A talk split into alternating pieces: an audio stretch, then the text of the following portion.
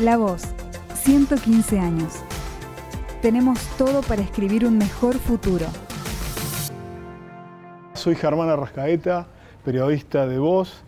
Eh, estoy aquí para presentarles a Pia Arrigoni en el marco de 115, el ciclo de entrevistas de La Voz del Interior, en la que repensamos el futuro de nuestra Córdoba. Pía es productora de espectáculos desde hace 30 años y en la actualidad se manifiesta o ejerce como encargada de operaciones de Orfeo Superdomo. ¿Cómo estás, Pía? Hola, Germán. ¿Todo bien? Todo bien, un gusto estar con vos. En principio se me ocurre preguntarte así de modo antojadísimo, ¿cuál fue el, show que más te costó producir en tantos años de ejercicio? Mira, en realidad yo creo que eh, todos los shows complicados mm.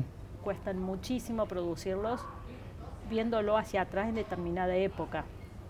Eh, cualquier show al que me remitas de mis comienzos, vos imagínate que había que esperar que te mandaran por DHL o por FedEx un sobre donde venía todo un rider en inglés siempre con todos los planos y todas las cosas hechas a mano los planos, no había AutoCAD, no había nada, fotocopias mal hechas. Y después de eso llegaba, lo tenías que mandar a traducir, a hacer suficiente cantidad de copias para dar a todos los servicios que tenías que contratar. Eh, y así con cada uno de todos los rubros era remar, remar, remar en dulce de leche.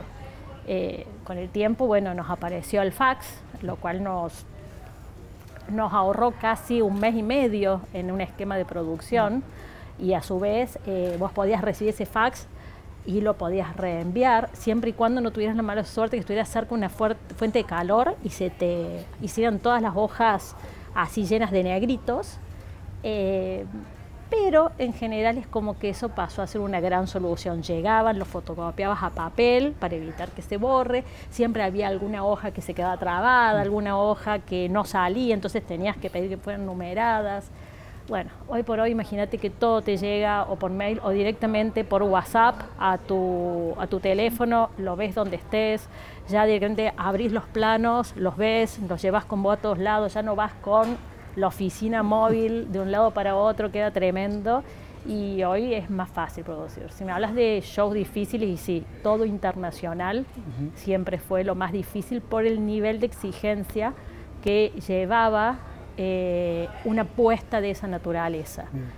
Cualquiera que viniera de afuera, las grandes empresas de Estados Unidos o de Londres, que son las dos generadoras grandes de shows internacionales que, de los que llegan a Argentina, eh, y sí, ellos estaban mucho más profesionalizados que nosotros, amén de que siempre para ellos llegar a Latinoamérica o al sur de, América, eh, no es que nos consideraban de que estábamos muy por debajo de las expectativas internacionales, pero era lógico suponerlo porque acá no llegaba el equipamiento que se estaba usando en vivo en Estados Unidos. Entonces muchas veces acá llegaba lo, en segunda mano lo que estaba en uso en Estados Unidos. Por ejemplo, llega la gira de Queen a Argentina hace muchísimos años atrás, no la de hace un par de años, y todo ese equipamiento quedó en el país. O sea, se, se, desesperaban los prestadores de servicios por comprarles todo, hasta los ámbiles personales que traían cada uno de los técnicos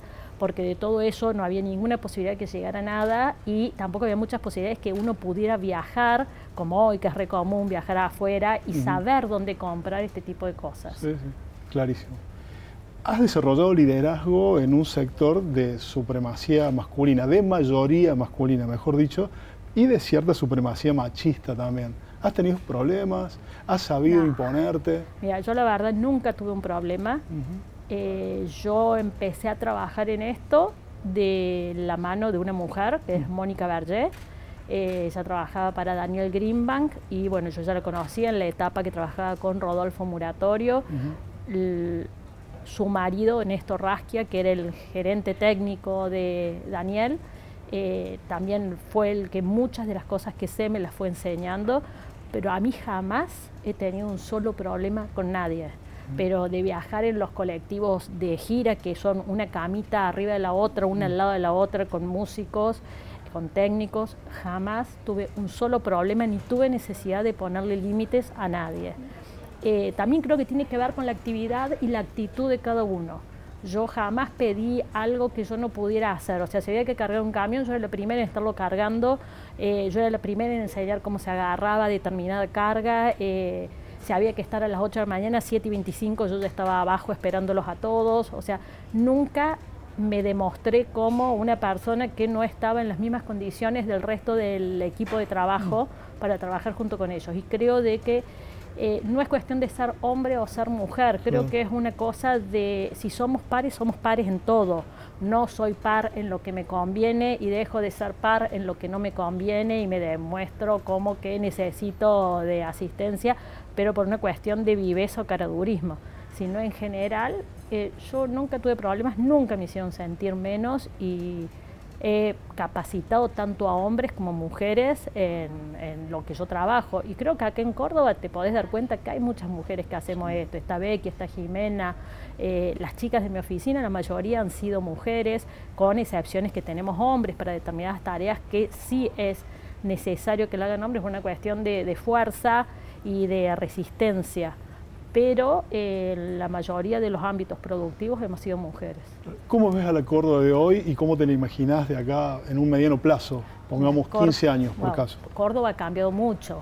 Vos que estás en esta industria desde hace mucho tiempo te podés dar cuenta que antes vos para comprar una entrada tenías que, a ver, si te acordás. Antes venía el hard ticket, que era que vos mandabas a una imprenta que te hicieran el cargo completo, por ejemplo, de un estadio. A eso, si querías poner más de un punto de venta, tenías que dividirlo en cantidades proporcionales o según como vos creías que eran los sectores donde más iban a vender o no. Repartías parte de una fila para uno, parte de una fila para otro, parte de un sector para uno, y así los ibas distribuyendo en diferentes lados. Después nos llegó el ticket electrónico que hoy vos vas y podés comprar eh, desde tu casa o desde tu teléfono cualquier entrada de cual lado y tenés acceso a todos los tickets que están puestos a la venta. Eh, de a poco los porcentajes te van dando que se va cada vez eh, usando menos el ticket físico que vas y compras en una boletería. ¿Por qué? Porque vos decís, vamos a salir a las 10 de la mañana con la venta de un artista hiper convocante el que está en la cola para comprar en la boletería, hoy por hoy tiene muchas más posibilidades de llegar último a la venta y ganar una fila 15-20 que el que está en punto con su usuario ya hecho a las 10 en punto para alargar con su posibilidad de compra, por más que la red se trabe. Pero es lo más seguro que si nos pasaba al principio, cuando vendíamos en simultáneo online y presencial, que la gente llegaba a la boletería y decía, eh, pero yo estaba primero en la fila y ya voy por la fila 20. Y sí, porque eh, son tantos los dispositivos que están puestos en simultáneo que es muy difícil que tengas la suerte de comprar el primer ticket para la primera sí, Ahora yo me refería a, Córdoba y quería un enfoque tuyo como ciudadana, como cordobesa promedio. ¿Te gusta vivir acá? ¿Ves que se va a vivir mejor acá? ¿Qué aspectos de la ciudad mejorarías? Bien yo creo que Córdoba ha mutado mucho y creo que todavía le falta mucho por mutar. Eh, de no tener prácticamente lugares para hacer exposiciones, para hacer eventos, hoy tenemos una buena cantidad de lugares, tanto privados como públicos. Creo que el sector privado se ha ido ayornando mucho y creando nuevos lugares como devolución a la comodidad de lo que tiene, ¿no? Por ejemplo, los espacios de tarjeta naranja del nuevo edificio, eh, hemos visto ahí muestras de que eran impensables en Córdoba o los espacios de, OSDE ahí en, La Núñez, también tenés un re lindo salón de convenciones, eh, o la remodelación que tuvo Feriar, de un mm. lugar que estaba obsoleto, viejo y que ya nadie lo usaba, a una muy buena sala para convenciones. Creo que la ciudad se va a ir ayornando, creo que cada vez esto nos hace que tengamos la posibilidad de recibir más cantidad de eventos acá yo como ciudadana me gusta Córdoba, me gusta, cada vez que me voy a algún lado, siempre me gusta irme y volver. Eh, he vivido en otros lugares, pero eh, siempre termino eligiendo volverme a Córdoba.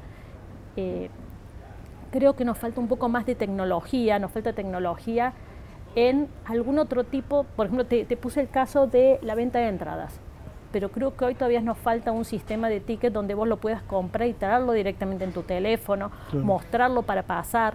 La posibilidad de que desde tu mismo teléfono puedas hacer, por ejemplo, compras para eh, un pancho y una coca y que no tengas que ir a hacer la cola y perderte parte del espectáculo, sino simplemente hacer la compra y incluso te lo traigan a tu asiento. Me parece que lo que falta es un poco más de servicio y creo que de a poco eh, esas tecnologías ya están aplicadas en el mundo y creo que es cuestión de tiempo nomás que nos lleguen a nosotros. Bueno. te agradezco muchísimo la visita y lo mejor para lo que viene. Muchas gracias. Seguí escuchando las entrevistas del ciclo La Voz 115 en Spotify, Apple Podcast, Google Podcast o en lavoz.com.ar.